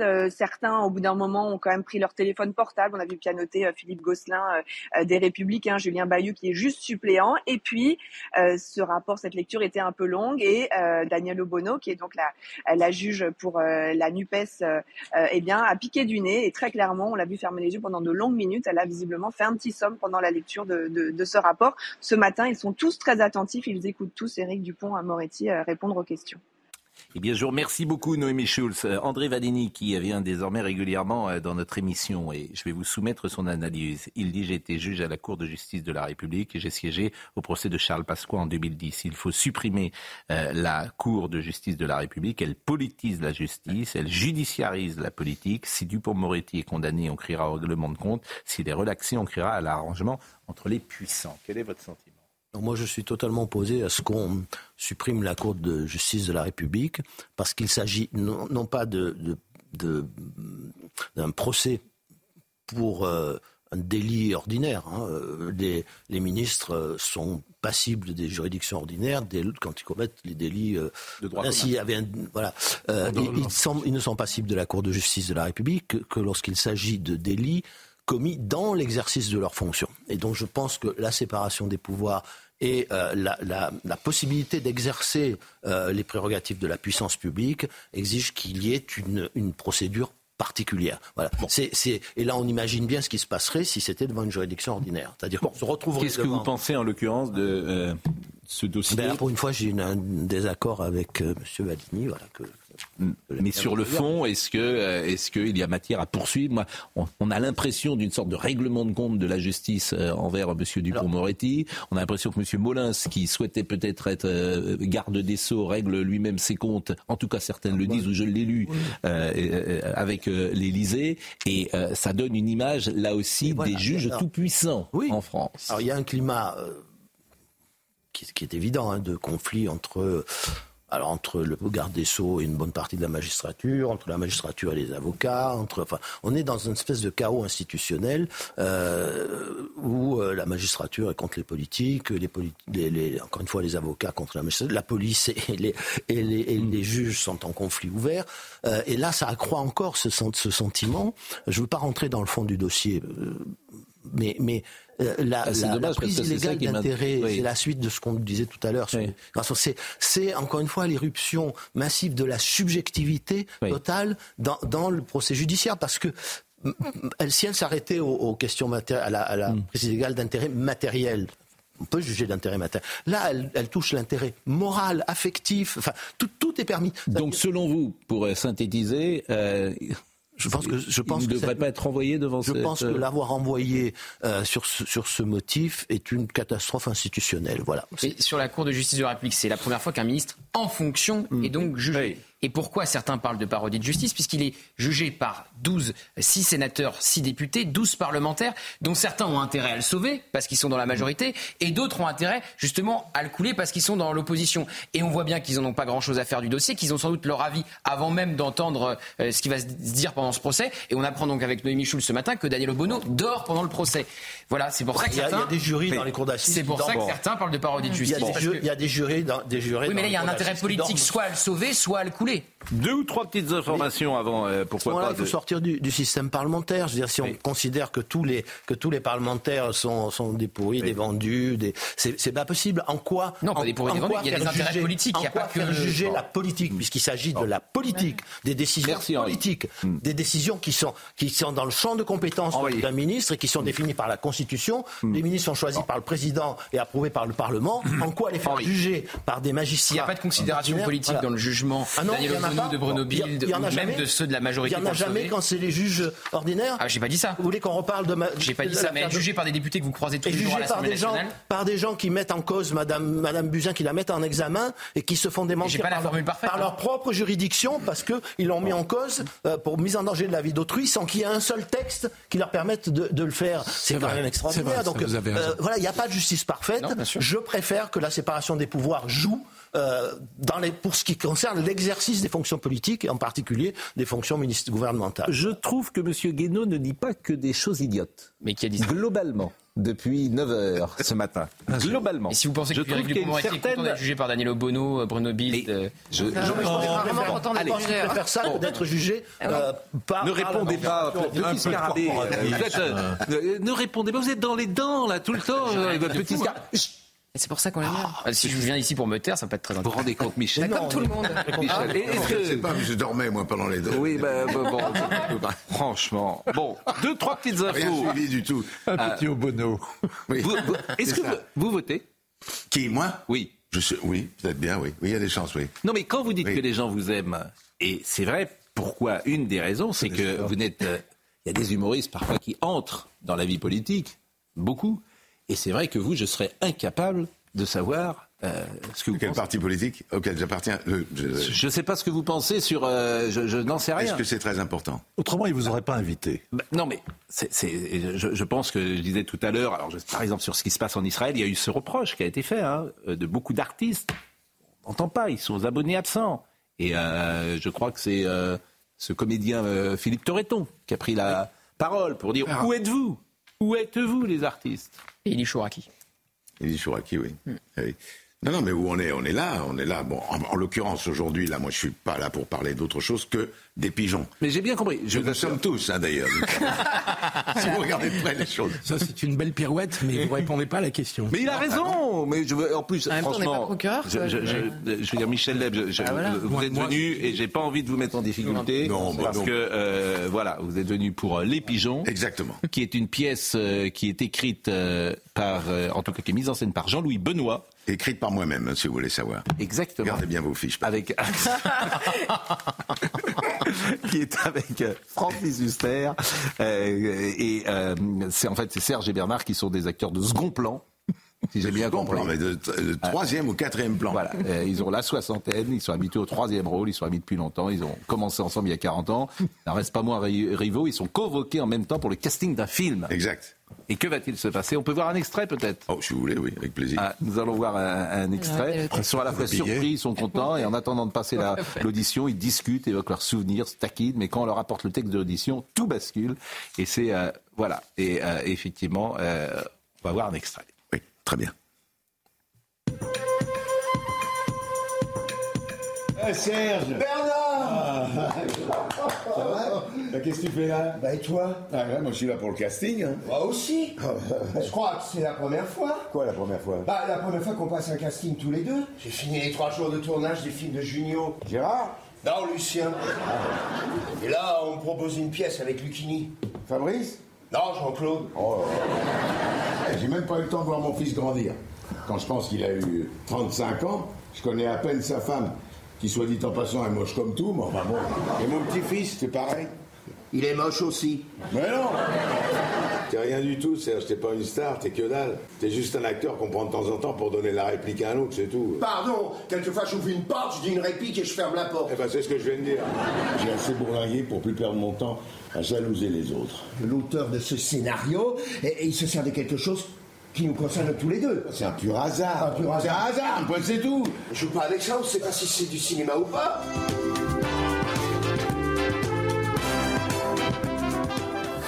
Euh, Michel, je trouve que c'est un joli sujet euh, qui est d'ailleurs assez peu traité parce que je trouve que votre profession euh, ne, ne, ne permet pas l'échec.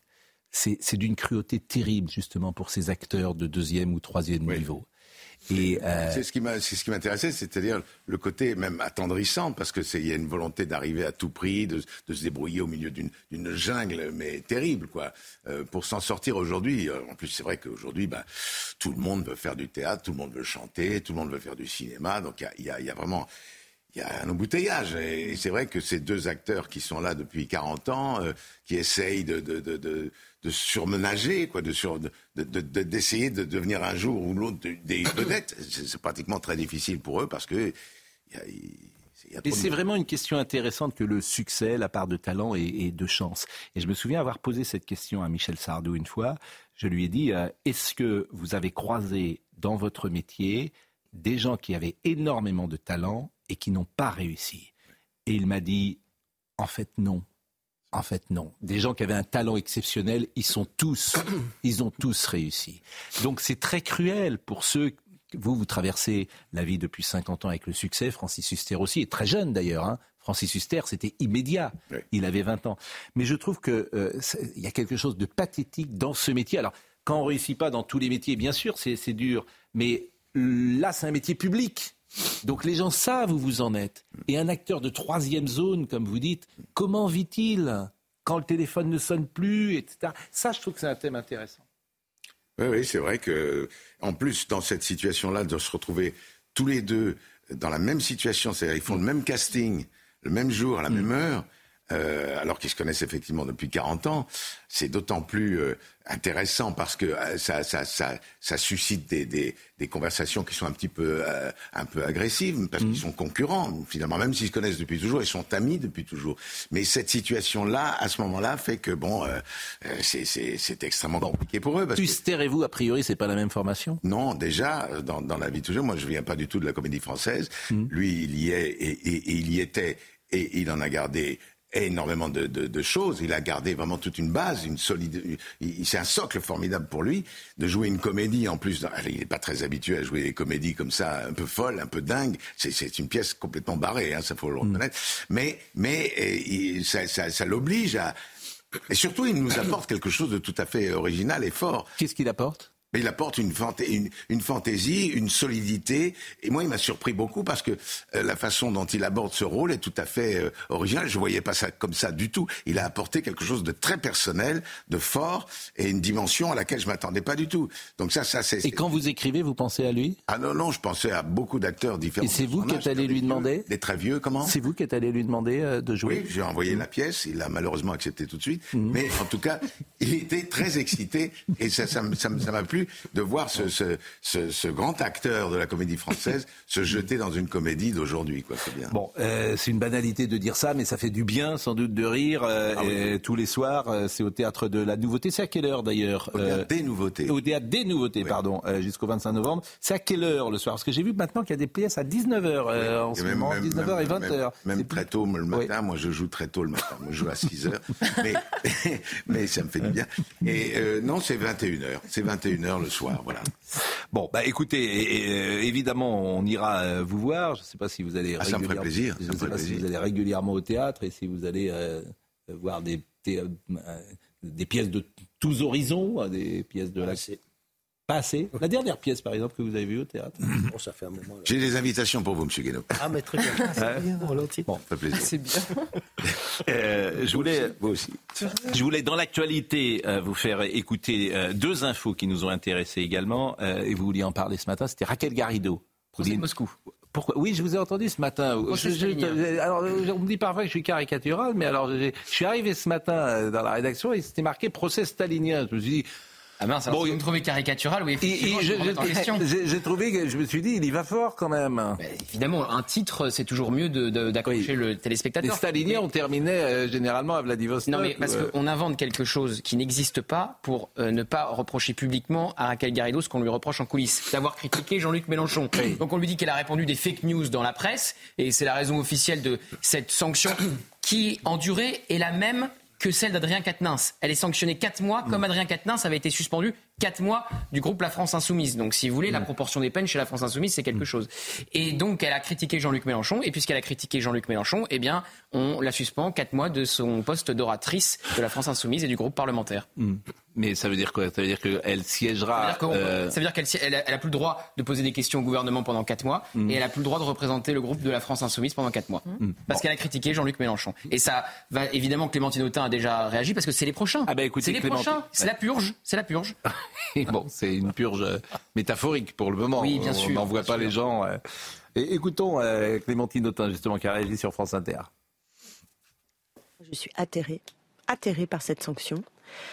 Atterrée par cette sanction parce que je pense qu'on ne règle pas des divergences politiques par des sanctions bureaucratiques. Ça, c'est pas possible. Et je suis aussi atterrée parce que quatre mois, c'est exactement le nombre de mois euh, de la sanction qui euh, a été euh, ordonnée contre notre collègue Adrien Quatennens, qui, je le rappelle, a été condamné pour violence conjugale, et que dans le même temps, symboliquement, vous trouvez que oui, je pense que symboliquement, ils on, va fait dire, on va dire que c'est malheureux on va dire que c'est malheureux. Voilà. Et que dans le même temps, quand euh, d'autres, je pense par exemple à Daniel Obono, qui euh, a pu tenir des propos sur le Hamas euh, qui ne sont pas en correspondance avec la position du groupe, je pense à ce que nous avons pu entendre ou lire sur Sofia Chikirou, qui méritait, me semble-t-il, au moins d'être entendue pour qu'elle puisse s'expliquer devant nous. Tout cela n'a pas été fait.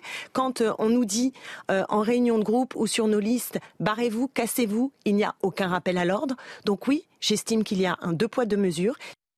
Et pourquoi elle s'en va pas? C'est ça, j'ai- Ah oui. Pourquoi elle s'en va Et pourquoi pas, elle s'en rend Madame, compte euh, maintenant aussi euh, Madame euh, c'est Garrido une bonne qui question. Comment? C'est pourquoi elle s'en rend compte maintenant que le fonctionnement de l'EFI est tout sauf démocratique. Oui, Et le deux poids deux mesures, on le connaît. hein, Jean-Luc Mélenchon. Les proches sont protégés. Et par contre, ceux qui le critiquent eh bien, sont euh, condamnés à des sanctions comme euh, Raquel Garrido. Mais il a raison, Philippe Guibert. Et l'EFI fonctionne avec un petit noyau de très proches de Jean-Luc Mélenchon qui viennent du parti de gauche. Et donc c'est un fonctionnement d'un groupe Peut-être parce trotskiste. qu'avant, ils étaient eux-mêmes très proches de Jean-Luc Mélenchon, qui sait?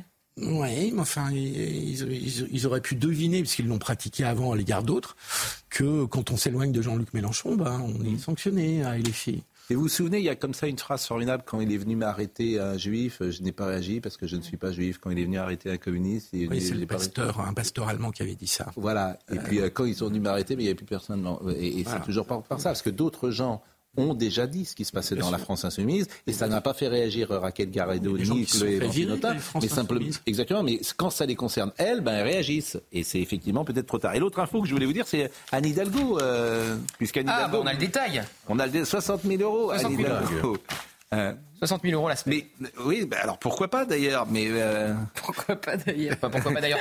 Euh, la question c'est euh, en fait est-ce que c'était un voyage bidon ou non pour Oui, se faire payer le billet aller pour aller ensuite voir et sa votre fille réponse à vous, c'est quoi? Bah, vous voulez- oula, vous voulez que je me mouille? Mais c'est-à-dire que elle a, En Polynésie, c'est agréable. C'est très agréable. Euh, c'est les bronzés de la mairie de Paris. Et euh, elle a détaillé du coup son emploi du temps parce qu'on a appris qu'elle n'était pas allée euh, voir cette épreuve de surf qui était la raison officielle de ce voyage. Donc en fait, vous voyez dans son emploi du temps, dans son agenda, en fait, qu'elle a essayé de, elle essaie de camoufler ça par, de, par des rencontres avec des officiels. Mais on n'a toujours pas compris en fait ce qu'elle était allée euh, faire en Polynésie, si ce n'est voir sa fille. Alors elle dit que le billet retour, par contre, elle l'a payé. 60 000 euros, c'est l'argent public pour la semaine de visite. Et après, il y a deux semaines privées à sa charge. C'est désastreux, mais euh, c'est peut-être les Parisiens qui vont euh, décider. Mais c'est désastreux, c'est calamiteux. Vous avez six personnes qui euh, partent pour euh, soi-disant visiter des sites alors que le COJO a fait une visite des sites. Pourquoi vous soufflez? Bon, quand on est à 10 milliards de déficit. Autant y je aller. suis d'accord, Vincent, mais évidemment que là aussi c'est dérisoire. Mais en fait, à force de n'avoir que des choses dérisoires, France Inter, euh, et de, de ne prendre. C'est des symboles. c'est une- C'est des symboles, c'est c'est un rapport au monde. Au moment où elle vient de C'est un planter la rapport taxe à la vie, c'est un rapport à soi-même d'ailleurs. Oui, la décadence, de bon côté. Non, mais c'est un rapport à soi-même. C'est la grande prêtresse de l'écologie, euh, Madame euh, euh, Hidalgo. À l'arrivée, elle fait le tour du monde en avion. Avec six collaborateurs. C'est la grande prêtresse également des économies parisiennes. Et, et à l'arrivée, elle dépense euh, l'argent n'importe comment. Et nous, ah, la taxe euh, d'habitation, je sais pas, vous habitez Paris, Michel Oui, oui, oui. oui, C'est enfin, pour interviewer les, les- les taxis pour, pour, Ah oui. pour dire ce qu'ils pensent de- de- d'Hidalgo. Parce que alors là, c'est extraordinaire. Là. Ça pleut de tous les côtés, mais c'est violent. hein. Ah oui, parce qu'ils ont, ils en ont. chut. Il paraît que le chauffeur taxi l'adore. Elle avait dit une Ah non, fois. non, non, non, pas vraiment. alors, Pas vraiment. Oui. franchement. Là, Là, c'est pas un collier de- il faut les faire là, vous allez voir. diront ce qu'ils pensent réellement. C'est pas un collier de fleurs, c'est une couronne mortuaire qu'ils ont envie de lui enfiler, évidemment. Euh.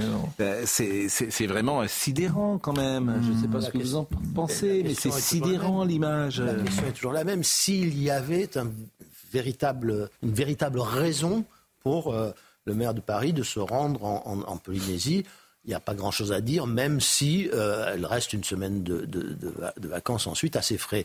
Mais là, la question qui se pose, c'est y avait-il une bonne raison? voilà, La réponse est non. Et, et en plus, le, la, la, raison avancée euh, n'est pas rendez-vous, hein, puisqu'elle va, pas, pas elle va pas, même pas avoir le site. Voilà. Et, là, là, et, vous, et vous savez pourquoi elle n'est pas allée à l'épreuve de surf? Son adjoint euh, maire l'a défendu dans les colonnes du Parisien avec une défense pareille. Il a dit en fait c'est parce qu'elle bon. a été décalée de 24 heures et le lendemain elle devait partir voir sa fille et donc elle voulait pas décaler son billet d'avion pour aller voir sa fille ah oui, et donc elle est pas allée. Oui, elle voulait pas gréver les finances voilà. de la. Non, il faudrait que je la voie faire du surf. Ça, oui, ça fait des vagues tout ça.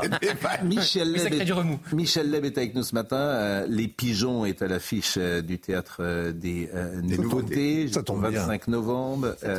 on a parlé tout à l'heure de Guillaume nous, et ça nous permet de parler de l'humour aujourd'hui. Cette question qui est souvent posée aux humoristes. Peut-on tout dire? Doit-on tout dire? Est-ce que l'époque a changé? Vous avez commencé, vous, euh, à être sur la scène au, au, dans les années 80. Euh, Aujourd'hui, j'ai le sentiment qu'il y a beaucoup d'autocensure euh, chez les humoristes parce que faut blesser personne. C'est ça. Mais à partir de l'humour, ça peut blesser de temps en temps. Oui, ça peut blesser, d'autant qu'on est en principe dans une société où on peut tout dire, enfin où de la liberté totale, hein, puisqu'au départ c'est ça. On, peut, on, est une, on a une philosophie euh, euh, qui, est, qui consiste à pouvoir être libre de dire ce qu'on. En fait, on est complètement dans une société contraire, c'est liberticide complètement. On peut plus dire ce qu'on veut, ni comme on veut, ni quand on veut. C'est compliqué. Quand vous écriviez des sketchs dans les années 80, vous étiez en pleine liberté? Ah oui.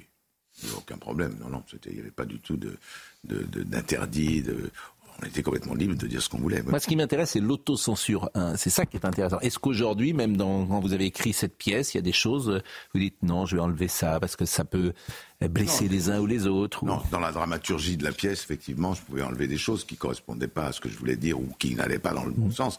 Mais, mais c'était pas, c'était pas euh, social ou, ou politique. C'était vraiment euh, complètement euh, artistique, quoi uniquement sur ce terrain. Et dans la jeune génération, il y a des gens qui vous amusent, qui vous font rire, à qui vous trouvez beaucoup de talent? Oui. Guillaume Meurice, par exemple, il vous fait rire? Non, euh, je, non, moi j'ai une grande admiration et une passion pour Gad, Gad Elmaleh parce que c'est ouais. le seul qui fait aujourd'hui euh, un vrai show euh, sans vulgarité euh, et avec avec du talent où il sait tout faire, quoi. Lui, il s'est fait des formidables.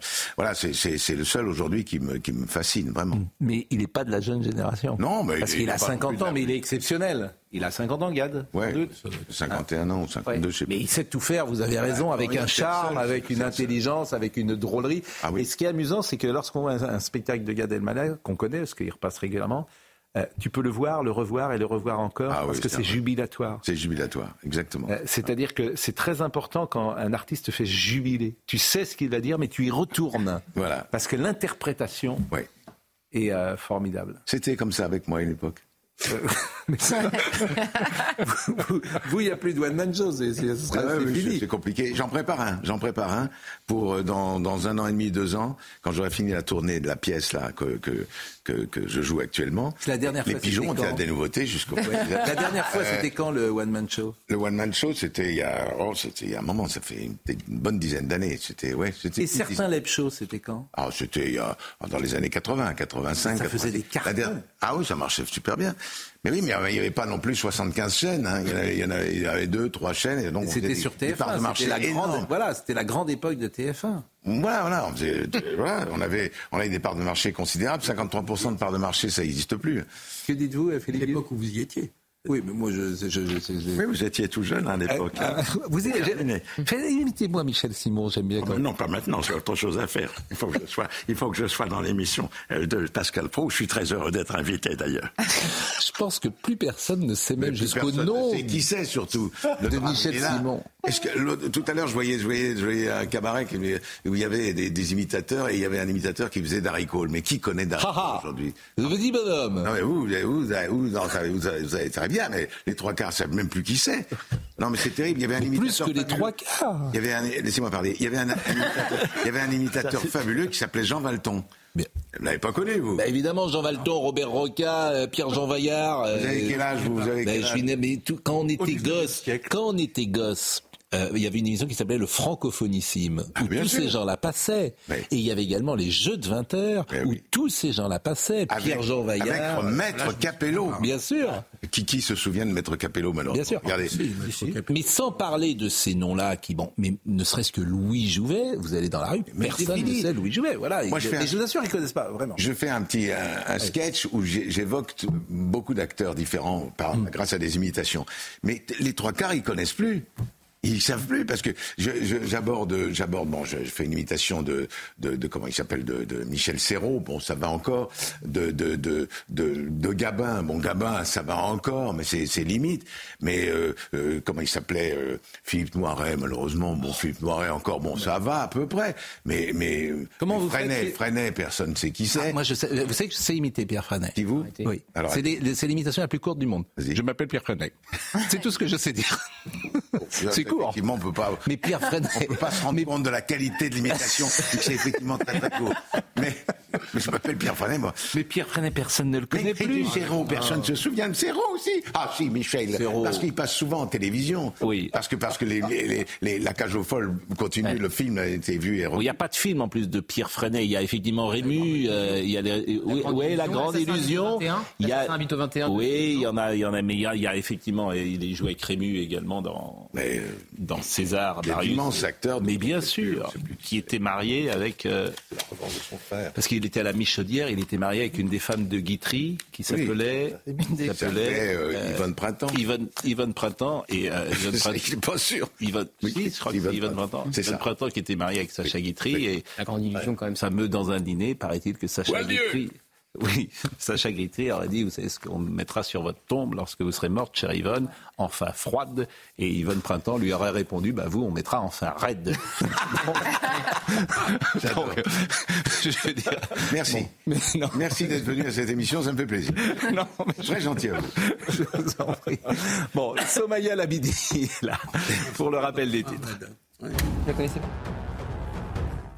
Un supporter du PSG gravement blessé dans le cadre de la Ligue des Champions. L'homme a reçu des coups de couteau à Milan hier soir euh, dans des heures avec des fans italiens. Il a été transporté à l'hôpital. Selon le Corriere della Sera, il est âgé de 34 ans et ses jours ne sont pas en danger. 55 000 foyers restent privés d'électricité en Bretagne après le passage de la tempête Kiran. 3 400 agents sont toujours à pied d'œuvre pour réparer les dégâts. Et pour y arriver, Enedis a mobilisé des drones et 30 hélicoptères. Et puis, plus d'une semaine après leur départ avorté en raison de la météo, les 40 IMOCA engagés sur la Transat Jacques Vabre ont enfin pris le large. Comme vous pouvez le voir sur ces images, départ du Havre direction la Martinique pour un périple en forme de sprint. Daniel Guichard qui nous écoute et qui dit les comédiens de deuxième et troisième zone sont comme les métiers en tension indispensables mais très mal payés.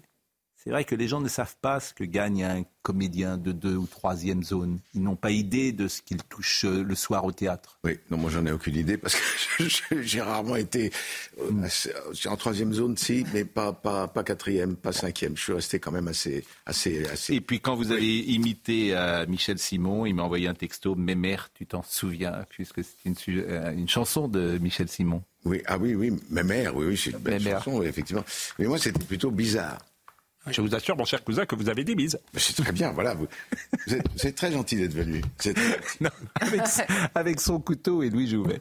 Bon, on aura une pensée pour Jeanne Fusier-Gire et Pauline Carton, que Ah oui. plus personne évidemment ne connaît. Et puis ça nous a fait très plaisir que vous soyez là. Hélène Dieudonné, ça vous dit quelque chose?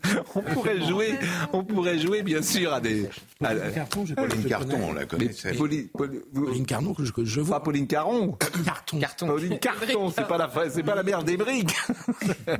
Mais c'est évidemment bon. Bon, je rappelle les pigeons. On salue Nicholsonville qui est avec vous. Oui. Indispensable Nicholsonville. les pigeons. Donc Michel Lève, Francis Huster au théâtre des Nouveautés jusqu'au 25 novembre, en tournée dans toute la France. Je vais remercier, euh, je vais remercier. euh, alors Dominique Grimaud dit Marielle pour finir. Ah ben, Qu'est-ce qu'il faut dire exactement? Je comprends pas ce que vous me dites. Ah, Une petite imitation de Marielle. Ah, si yes, vous voulez. Celle-là, Ah, j'ai pas-. J'ai commencé. hein. Ben, si, si tu sais pas, euh, je laisse tomber, moi. Mais enfin, je me défonce bien, tu vois. J'essaye d'être bien, mais c'est compliqué. Thibaut Palfroy était à la. Oui, qu'est-ce qu'il a Thibaut Palfroy était à la réalisation. Marion était à la vision. Anatole de Beaumont était euh, au son. Marine Lançon en crête Guillotel. Et ce que je vous propose, c'est vous qui allez rendre l'antenne à la manière de Guilux. Eh bien, bonsoir à tous nos amis si sympathiques. Avec ici, euh, comment tu t'appelles? J'ai oublié ton nom, Coco. Et vous allez lancer Jean-Marc Morandini dans une seconde sur l'antenne de CNews et nous on se retrouvera Le ce soir. petit Morandini que j'ai formé entièrement et qui est si sympathique. Voici donc Jean-Marc Morandini dans son émission consacrée à je ne sais pas à quoi, j'ai pas mes fiches. Bonsoir. À ce soir. Hi, I'm Daniel, founder of Pretty Litter. Did you know cats tend to hide symptoms of sickness and pain? I learned this the hard way after losing my cat, Gingy. So I created Pretty Litter, a health monitoring litter that helps detect early signs of illness by changing colors, saving you money and potentially your cat's life. Pretty Litter is veterinarian developed, and it's the easiest way to keep tabs on your fur baby's health right at home. Go to prettylitter.com and use code ACAST for 20% off your first order and a free cat toy. Terms and conditions apply. See site for details.